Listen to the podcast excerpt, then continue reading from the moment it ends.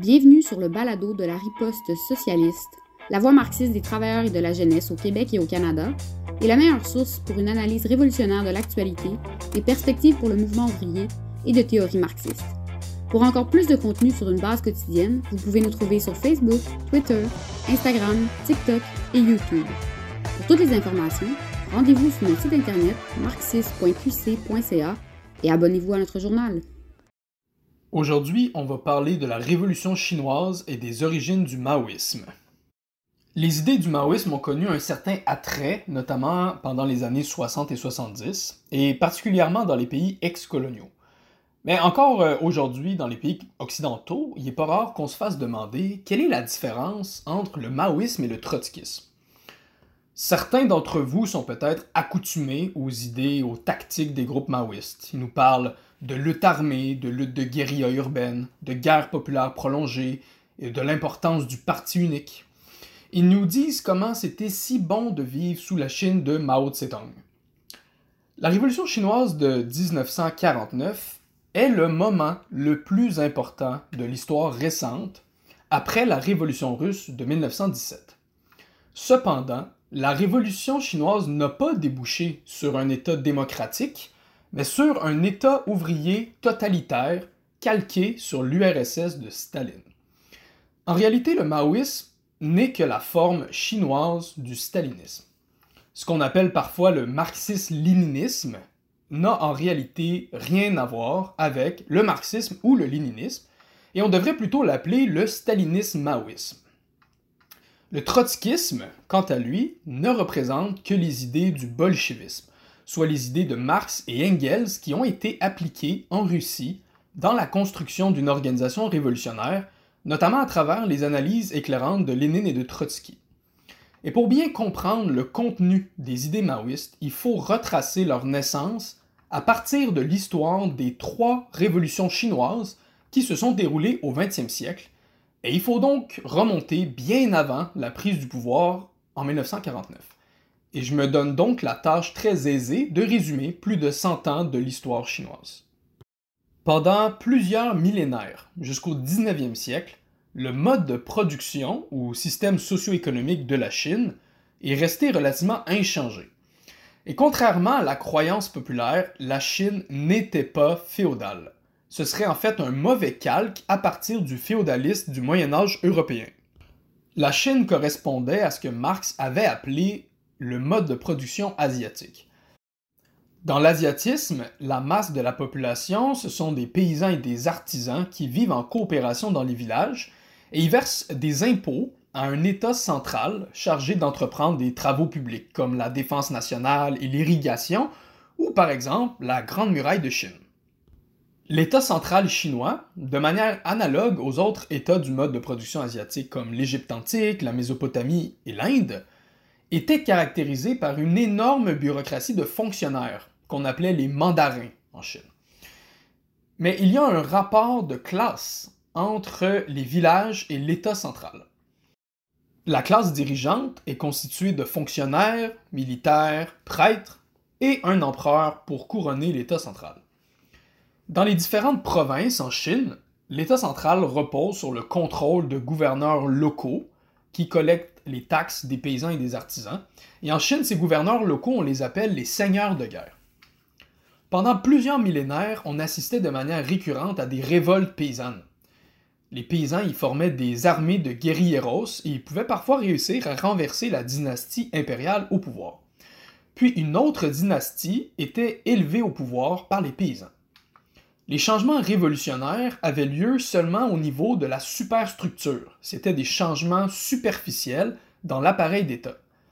C'était le même régime de classe qui restait, le même mode de production.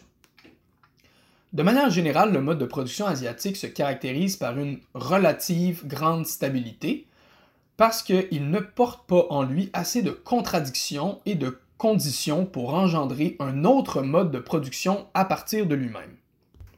Parmi les facteurs qui rendent le mode de production asiatique relativement stable, on peut nommer par exemple que l'État central était très puissant militairement, l'État avait recours à la religion pour consolider l'hégémonie de la classe dirigeante, Aussi le fait que les masses étaient isolées dans différents villages et c'était plus difficile de développer une conscience de classe commune.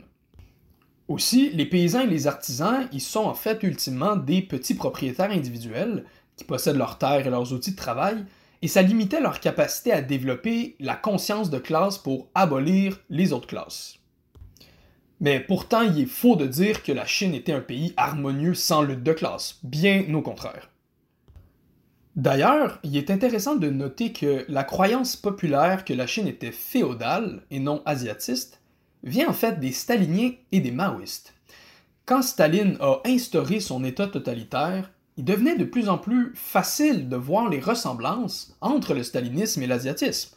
On a deux États centraux forts et bureaucratiques et des villages euh, isolés avec un faible niveau de développement euh, des forces productives. Vous remarquerez aussi que le mode de rébellion traditionnel des paysans n'était pas bien différent de ce que Mao a utilisé pour prendre le pouvoir, une armée de guérillas paysans. Alors, euh, Staline puis Mao à sa suite, ils vont nier que Marx ait jamais reconnu l'existence du mode de production asiatique. Et ça, ça permettait de réduire les critiques envers les régimes staliniens et maoïstes. Et depuis cette réécriture de l'histoire, ben, la Chine aurait été supposément féodale. À cause de la stabilité du mode de production traditionnel de la Chine, les changements dans l'économie vont provenir de l'extérieur, à travers l'impérialisme. L'impérialisme, c'est quand un pays capitaliste exporte ses capitaux dans d'autres pays afin de trouver un marché ailleurs. La France, la Grande-Bretagne et l'Allemagne, ainsi que d'autres pays euh, capitalistes, vont occuper des parties de la Chine pendant les guerres de l'opium au 19e siècle, et ça va faire qu'une partie de l'économie chinoise va devenir capitaliste.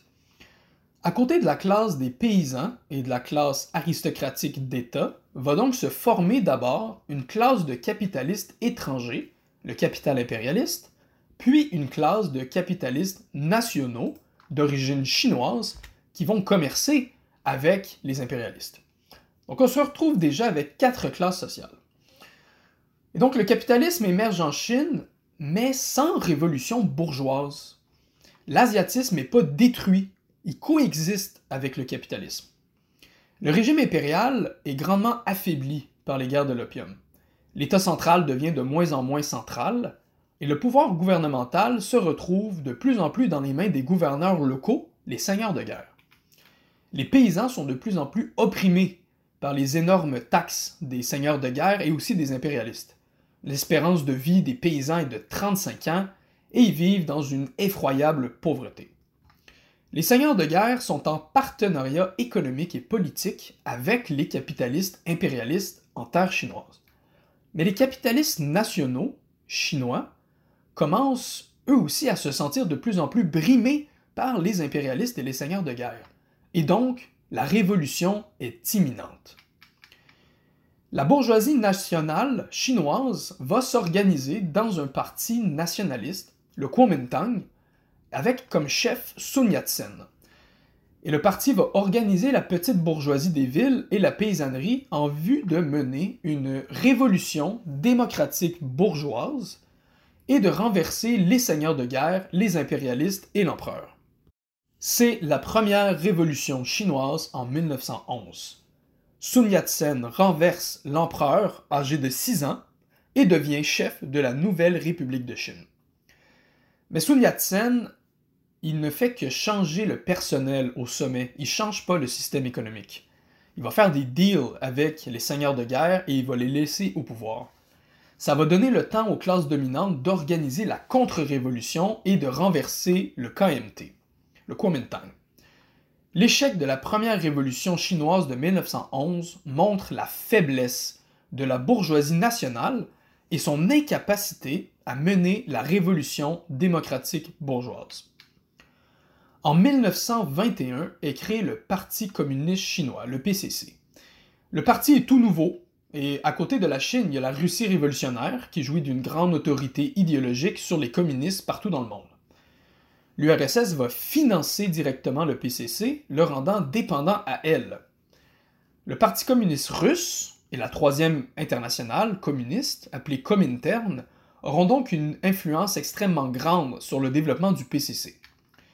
La direction du Comintern, en voie d'être stalinisée, va convaincre le PCC de former une alliance avec le KMT et de soutenir Sun Yat-sen en vue d'organiser une nouvelle révolution démocratique bourgeoise pour se débarrasser des seigneurs de guerre et des impérialistes.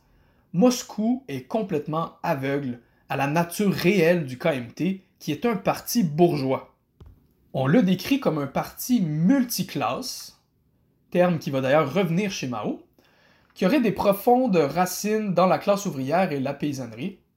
Mais pourtant, ce n'est pas vrai que le KMT est un parti multiclasse.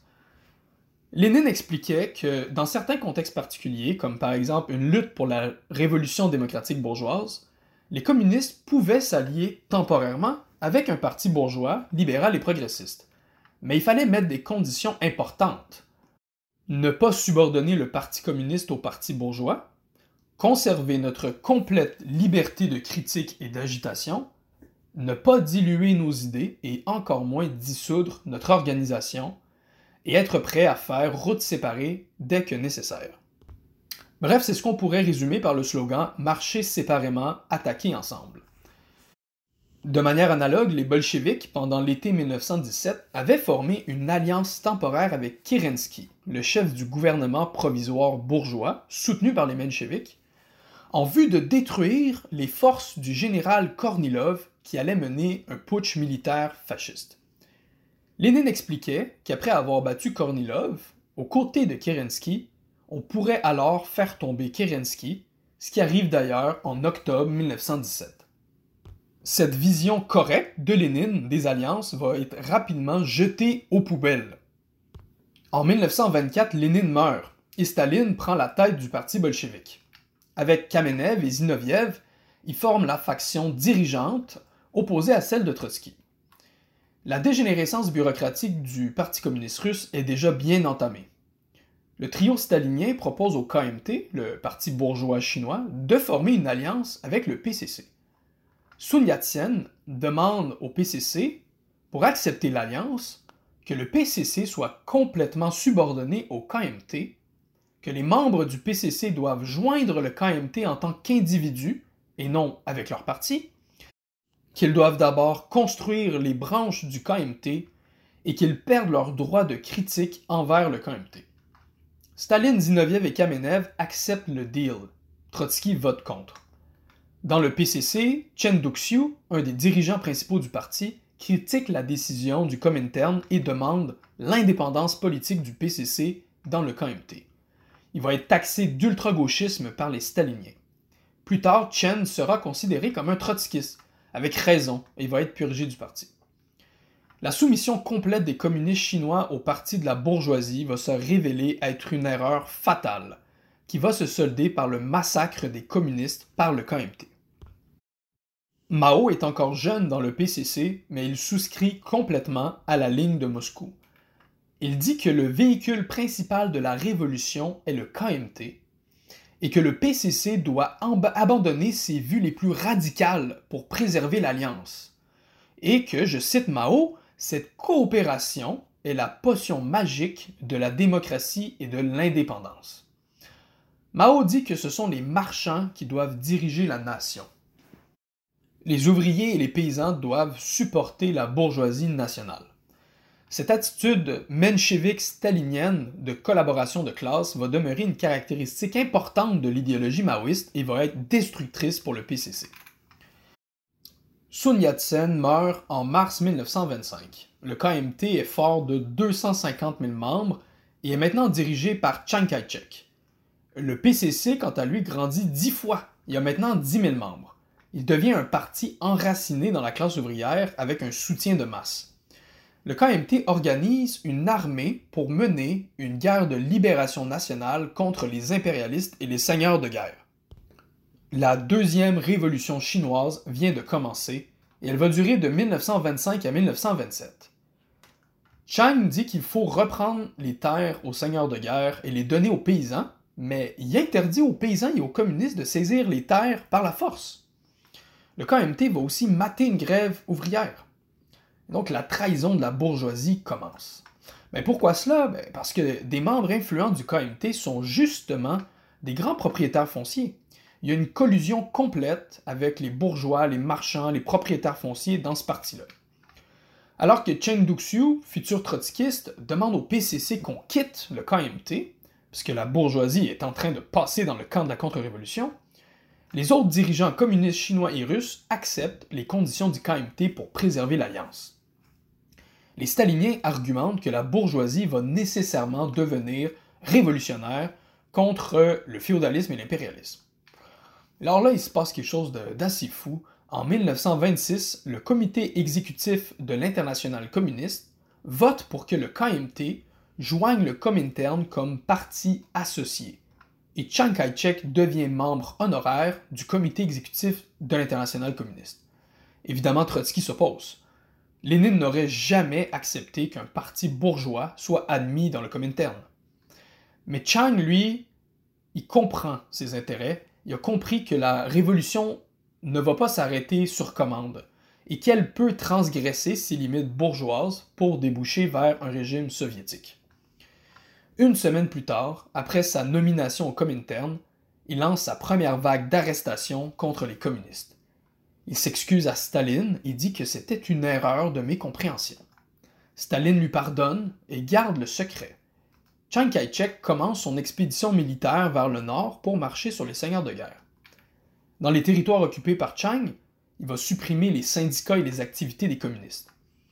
Chiang va laisser des travailleurs mourir aux mains des seigneurs de guerre et les communistes vont fermer les yeux pour maintenir l'alliance. Chiang mène une nouvelle attaque contre les travailleurs en grève.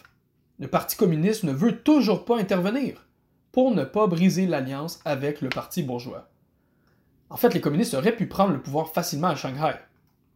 Le 12 avril 1927, l'armée du KMT massacre des milliers de communistes à Shanghai et ailleurs.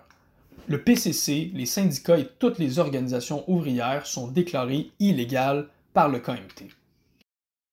À ce moment-là, l'alliance est rompue. Le KMT scissionne en deux, entre l'aile droite de Chang et l'aile gauche le PCC veut maintenant faire une alliance avec l'aile gauche du KMT.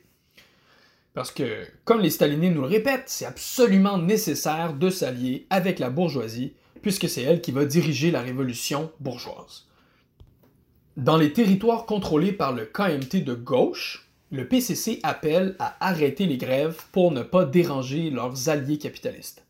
Malgré ça, c'est maintenant au tour du KMT de gauche de devenir contre-révolutionnaires. Ils massacrent eux aussi les communistes. En tout, il y a 25 000 communistes qui meurent aux mains du KMT de droite et de gauche, sur un membership de 60 000 membres. Le restant des membres quittent le parti. Donc le Parti communiste est pratiquement détruit. Et pour l'échec de la deuxième révolution chinoise, il faut blâmer les staliniens à Moscou et en Chine, Mao inclus. La révolution de 25-27 confirme l'analyse de Lénine que dans les pays semi-coloniaux, les tâches de la révolution bourgeoise ne peuvent pas être accomplies par la bourgeoisie nationale, et ça démontre aussi les bases de la théorie de Trotsky de la révolution permanente, selon laquelle en fait il y a plus d'intérêts en commun entre les impérialistes, les capitalistes nationaux et les propriétaires fonciers qu'entre la bourgeoisie nationale et les paysans et ouvriers. Chiang Kai-shek est relativement victorieux de son expédition militaire pour unifier la Chine sous la gouverne de la bourgeoisie nationale. Cependant, la bourgeoisie nationale n'a pas complété sa révolution démocratique bourgeoise. Elle n'a pas donné la terre aux paysans, n'a pas exproprié les impérialistes et les seigneurs de guerre. On est encore sous le mode de production hybride capitaliste asiatiste. La bourgeoisie avait réalisé que son vrai ennemi c'était pas les autres classes possédantes, mais les communistes à la tête des ouvriers et des paysans. Sous le régime de Chang, c'est la dictature violente. Il brûle des villages, pille, viole, tue. Son gouvernement est extrêmement corrompu. Et c'est maintenant que la guerre civile entre le PCC et le KMT commence. elle va durer 20 ans. Après le massacre de Shanghai, c'est non seulement le PCC qui est presque détruit, mais le prolétariat organisé aussi a presque été anéanti. Et c'est à ce moment-là que Mao va ressortir du lot et s'imposer comme dirigeant du Parti communiste.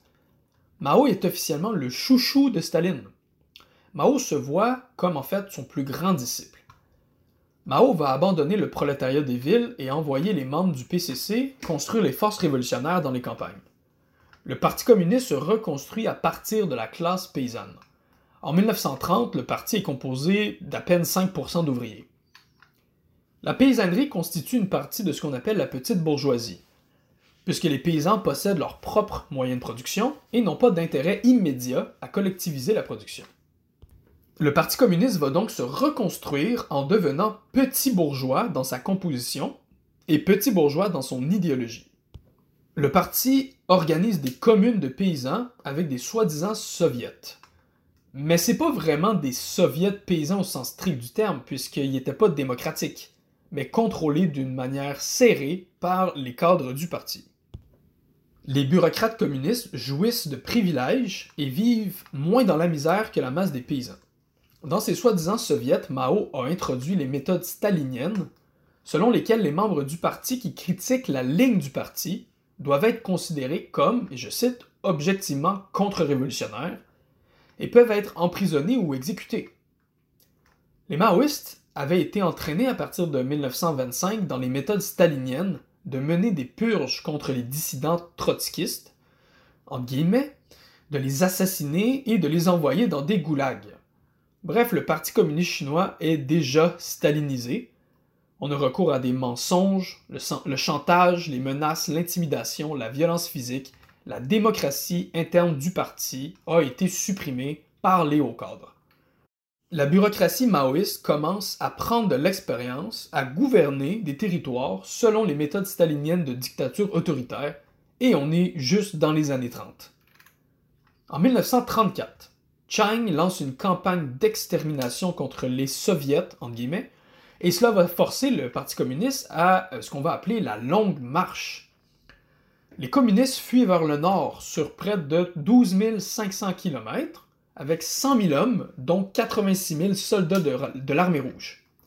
En se, en se promenant de village en village, les communistes grossissent leur armée de libération populaire, une armée paysanne hautement hiérarchisée et contrôlée d'une main de fer par les cadres du parti. Pendant ce temps, les Japonais, alliés avec Hitler et Mussolini, envahissent la province de Mandchourie. Après six ans de résistance passive contre les Japonais, Chiang décide de contre-attaquer. Les cadres du Parti communiste chinois et Moscou vont alors décider de proposer à Chiang une nouvelle alliance, un deuxième front populaire contre les Japonais. On aurait pu croire que les staliniens et les maoïstes avaient abandonné leur idée de collaboration de classe, qui avait mené à leur propre massacre, eh bien non. Après dix ans de guerre civile, on fait une pause. En 1937, Moscou finance et arme le KMT. Mais évidemment, le KMT a des conditions à mettre pour la nouvelle alliance. Il demande au, PCC d'arrêter de saisir les terres aux seigneurs et aux bourgeois et de reculer sur les lois communistes en faveur du droit des femmes. Les travailleurs n'ont aussi plus le droit de faire la grève. Et les communistes acceptent. L'armée rouge est placée sous le commandement de l'armée du KMT. Les maoïstes staliniens, en fait, ont absolument rien compris de l'échec de la deuxième révolution chinoise ils pensent encore que c'est la bourgeoisie qui va mener la révolution bourgeoise et que les communistes doivent les supporter. Et pour le socialisme, ben, on verra. Évidemment, il y a des critiques au sein du Parti communiste. Mao va alors mener sa campagne de rectification, où les dissidents, appelés euh, encore des trotskistes, doivent faire leur autocritique ou être purgés physiquement. Mao s'impose comme chef incontesté du parti. Dès 1948, quand les meetings de village commencent, on s'incline trois fois devant un portrait de Mao, comme on faisait avec les empereurs. En 1945, Staline déclare la guerre aux Japonais et détruit leur armée en envahissant la Mandchourie. La Deuxième Guerre mondiale prend fin, les Japonais sont défaits. En 1946, le KMT attaque alors les communistes. Surprise! La guerre civile reprend. Le KMT était financé par les Américains, qui voulaient se débarrasser des communistes. Mais à la fin de la guerre mondiale, les gouvernements impérialistes ramènent leurs troupes à la maison. Hein, le peuple est un petit peu tanné de la guerre. Et ils vont arrêter de financer le KMT. Quant au PCC, il a derrière lui la puissance de l'URSS qui vient de vaincre Hitler. Le rapport de force est alors inversé. Mao avait développé la tactique d'organiser son armée paysanne dans les campagnes et les villages, puis d'envoyer des cellules de guérilla pour encercler les villes, puis les saisir. Et c'est de là que vient sa tactique de la guerre populaire prolongée. À la tête d'une armée de près de 5 millions et demi de paysans, le Parti communiste détruit les armées de Chang et prend possession des territoires du KMT. Le 1er octobre 1949, les communistes prennent le pouvoir et déclarent la République populaire de Chine. La troisième révolution chinoise est victorieuse. Le PCC vante Mao comme le plus grand disciple de Staline. Mao est le chef de la révolution chinoise et Staline le chef de la révolution mondiale. Même si Mao est maintenant au pouvoir, ses idées de collaborer avec la bourgeoisie sont encore très fortes il ne pense pas qu'il est possible de commencer la révolution socialiste, même si les communistes sont au pouvoir. Il va mettre en place un régime de transition tordu entre la dictature de la bourgeoisie et la dictature du prolétariat, qu'on appelle la nouvelle démocratie. Mao reprend donc l'idée stalinienne de la révolution par étapes, qu'il n'a jamais abandonnée. Mao veut former le bloc des quatre classes, une alliance entre le prolétariat, la paysannerie, la petite bourgeoisie et la bourgeoisie nationale. D'où les quatre étoiles sur le drapeau chinois, en plus de l'étoile centrale pour le parti. Cependant, la grande majorité de la bourgeoisie a fui la Chine avec Chang et le KMT sur l'île de Taïwan. Mao fait donc un pacte avec les résidus de la bourgeoisie, l'ombre de la bourgeoisie, et il va leur offrir des postes au gouvernement. Mao protège la propriété privée capitaliste et s'empêche de mettre en place des mesures socialistes. Il cherche à créer artificiellement un nouvel État bourgeois reposant sur une économie capitaliste à travers l'alliance des classes opprimées et des classes exploiteuses. Mais comme il a nationalisé le capital possédé par les anciens dirigeants du KMT au gouvernement, il venait de facto de nationaliser presque toute l'industrie lourde et une grande partie de l'industrie légère. Puis rapidement, les Américains repositionnent leurs armées près de la Chine pour combattre la révolution coréenne, hein, c'est la guerre de Corée, et pour protéger Chang à Taïwan. Ça va redonner de l'espoir aux bourgeois nationaux en Chine qui vont alors se rebeller contre le régime de la nouvelle démocratie de Mao et vont tenter de saboter l'économie. Bon, pour Mao, là, c'est assez. Hein, il est forcé d'exproprier tous les capitalistes et de nationaliser l'économie pour repousser l'invasion américaine. En 1953, Mao est donc forcé d'entamer la révolution socialiste. La nouvelle démocratie est un échec, elle n'a duré que 4 ans. On va réécrire ces textes pour cacher le fait qu'il prévoyait que la nouvelle démocratie, ce régime hybride entre capitalisme et État ouvrier, durerait de 50 à 100 ans. Et on va montrer plutôt que Mao prévoyait déjà passer rapidement à la révolution socialiste. Trotsky l'expliquait dans sa théorie de la révolution permanente. Les tâches centrales de la révolution, dans les pays coloniaux ou semi-coloniaux, comme l'unification nationale et l'indépendance, le renversement des impérialistes, la révolution agraire et la liquidation des résidus du féodalisme, ne peuvent pas être accomplies par la bourgeoisie, qui est réactionnaire. Mais ces tâches-là ne peuvent être accomplies que par la dictature du prolétariat en entamant la révolution socialiste. L'établissement d'un État ouvrier en Chine est une confirmation frappante de la tendance générale des révolutions dans les pays arriérés économiquement à transcender la phase démocratique bourgeoise pour se transformer en révolution socialiste. L'État ouvrier que Mao met en place n'était cependant pas basé sur le régime démocratique que les bolcheviks avaient instauré en Russie en 1917 avec Lénine et Trotsky. Mao a copié le régime de Staline hautement centralisé et bureaucratisé. Alors que dans l'URSS de Staline, on avait un État ouvrier qui a dégénéré bureaucratiquement, donc à partir d'un État ouvrier démocratique, l'État ouvrier chinois était quant à lui déformé bureaucratiquement dès le début. L'instauration d'un État ouvrier déformé est le résultat d'une révolution où les classes opprimées ont pris le pouvoir, mais non pas par la mobilisation des masses à travers des soviets ou des organes démocratiques qui n'existaient pas, mais à travers une armée paysanne déjà fortement hiérarchisée et dominée par un parti stalinien déjà bureaucratisé. Si on fait un bilan rapide de la Chine maoïste, on arrive à des éléments contradictoires.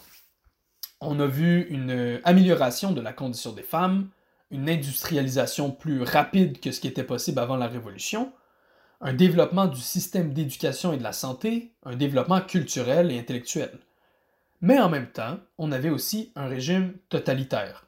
Aucune démocratie ouvrière, aucun soviet, une bureaucratie d'État avec des privilèges, un parti communiste hautement militarisé, la police politique, les purges, les goulags, etc. Les fonctionnaires et dirigeants du parti ne sont pas élus librement, ne sont pas révocables, ne sont pas payés le salaire d'un ouvrier qualifié moyen, et c'est un parti unique, donc il n'y a pas de démocratie de parti. Il n'y a, pas non plus de droits démocratiques comme le droit de grève, la liberté de parole ou la liberté de critique. La base de classe principale du régime, c'est la paysannerie, donc la petite bourgeoisie des campagnes.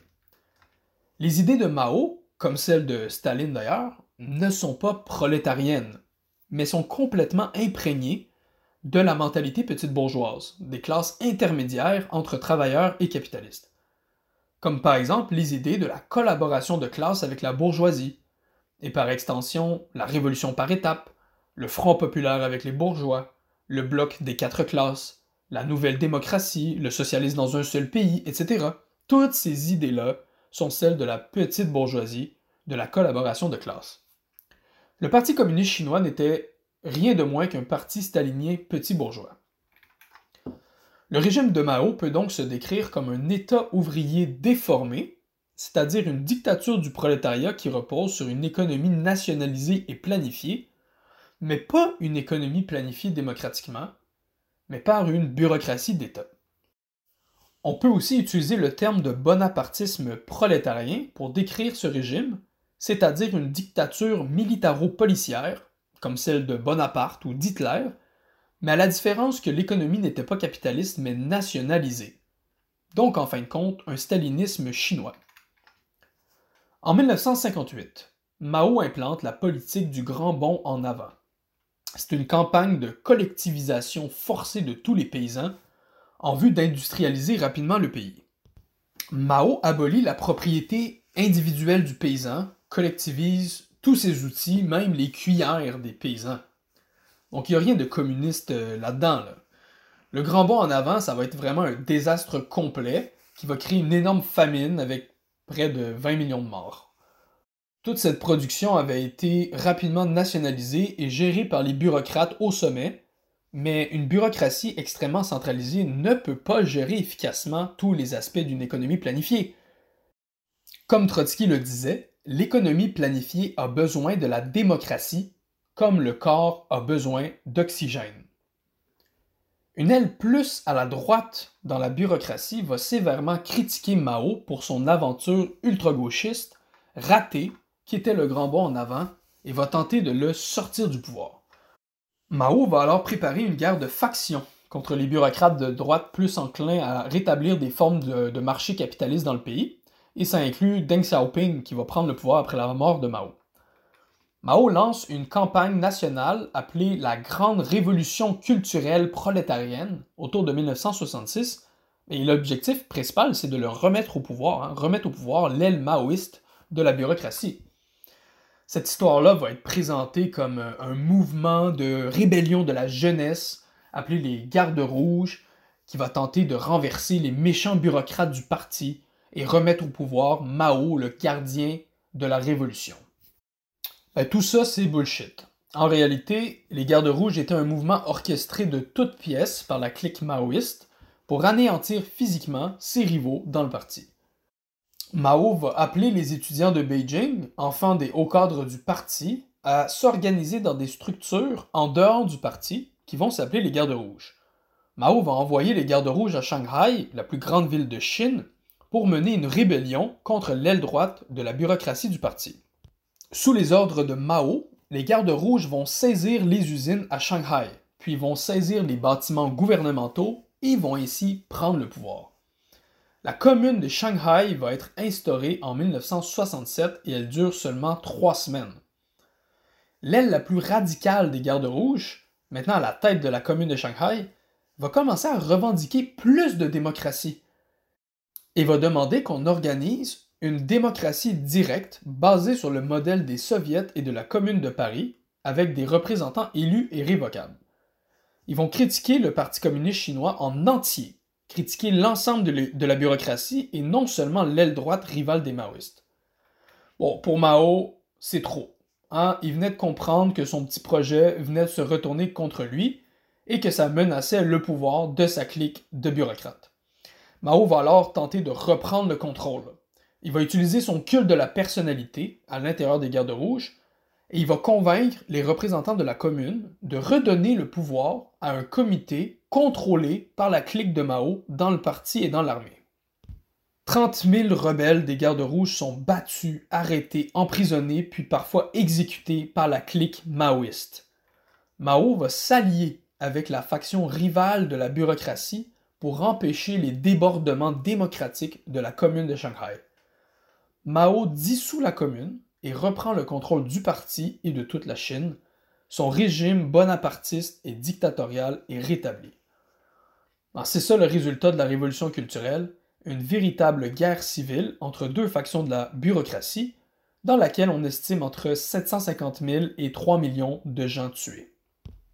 La victoire de Mao va être cependant superficielle et temporaire, parce qu'il a laissé à l'intérieur des corps dirigeants ses rivaux comme Deng Xiaoping, avec qui il s'est allié pour mater la commune. Et Mao y meurt en 1976. La gang des quatre successeurs de Mao, incluant Madame Mao, vont prendre le flambeau et euh, il va y avoir un coup de palais à l'intérieur du parti qui les fait arrêter. Deng Xiaoping prend le contrôle du parti et le conserve jusqu'en 1997. Deng va entreprendre de restaurer progressivement le capitalisme en Chine. Trotsky avait averti, à propos de l'URSS stalinienne, que les bureaucrates défendraient l'économie planifiée seulement du moment que ça servait leurs privilèges, mais que si on ne renverse pas la bureaucratie par une révolution politique des masses, les bureaucrates chercheront éventuellement à transmettre leurs privilèges à leurs enfants. Et pour ça, ils devraient entreprendre de démanteler la propriété collective et l'économie planifiée rétablir le capitalisme et ainsi pouvoir transmettre une propriété privée à leurs enfants. Et c'est exactement ce qui est arrivé en URSS en 1991. Une contre-révolution capitaliste dirigée du haut par les bureaucrates du Parti communiste. Mais la restauration du capitalisme en Russie a été brutale et a engendré un effondrement économique et social. Et les bureaucrates chinois ont bien porté attention à ce qui se passait en URSS et ont opté pour une transition graduelle vers le capitalisme. Pendant les 40 ans qui vont suivre la mort de Mao, le PCC va progressivement démanteler l'économie nationalisée et privatiser les entreprises en gardant un contrôle strict sur le processus. Les bureaucrates du parti vont tout simplement s'octroyer des entreprises privées. La transition graduelle vers le capitalisme commence dès 1982. Et en 92, le PCC met fin à l'économie planifiée par l'État et au monopole d'État sur le commerce extérieur. Il va accélérer le plan de privatisation des entreprises privées. Il y aura bien sûr de la résistance de la part de la population à travers le pays. On peut penser notamment aux protestations au Tiananmen Square à Beijing en 89 qui vont être durement réprimées par l'État. À l'heure actuelle, la majorité des entreprises en Chine sont capitalistes, privées, et aussi 40% des membres du parti sont de riches capitalistes. La Chine n'est plus un État ouvrier déformé bureaucratiquement, mais une économie capitaliste avec une composante nationalisée et le tout couronné d'un régime toujours aussi totalitaire qui a conservé la plupart de ses caractéristiques staliniennes. La Chine est devenue la deuxième puissance économique au monde. Cependant, le stalinisme puis le capitalisme chinois ont engendré leurs fossoyeurs. La Chine possède la plus grande classe ouvrière du monde et les grèves sont de plus en plus fréquentes. Une nouvelle révolution socialiste chinoise va devoir être accomplie. Pour ce qui est de l'héritage de l'idéologie maoïste, elle s'est répandue dans plusieurs partis communistes à travers le monde, notamment en Asie, euh, comme par exemple avec le Parti communiste indonésien et au Népal, en Afrique aussi et en Amérique du Sud, comme par exemple avec les Sentiers lumineux au Pérou. Toutes ces organisations, incluant nos maoïstes à nous au Québec, ont conservé les pires idées du maoïsme et du stalinisme, le parti unique, l'absence de démocratie ouvrière, le culte de la personnalité, la collaboration de classe et la volonté de reconstruire un État totalitaire comme celui de la Chine de Mao. Et c'est notre devoir, à nous les marxistes, de rétablir la vérité sur quelles sont les idées authentiques du marxisme. Les idées de Marx, Engels, Lénine, Trotsky et aussi de Cheng Duxiu, le fondateur du communisme chinois, les idées qui pourront amener la classe ouvrière mondiale à renverser le capitalisme et instaurer une véritable société socialiste. Merci d'avoir syntonisé notre balado. On espère que vous avez aimé cet épisode. La Riposte socialiste est une organisation révolutionnaire qui lutte pour la transformation socialiste de la société. Nous sommes la section canadienne de la tendance marxiste internationale. Nous cherchons activement à éduquer les travailleurs et la jeunesse aux idées authentiques du marxisme afin de lutter contre les attaques capitalistes et l'austérité et de mettre fin au capitalisme. Cependant, nous ne serons pas en mesure de le faire par nous-mêmes. Alors si vous êtes d'accord avec les idées qu'on défend, rejoignez-nous.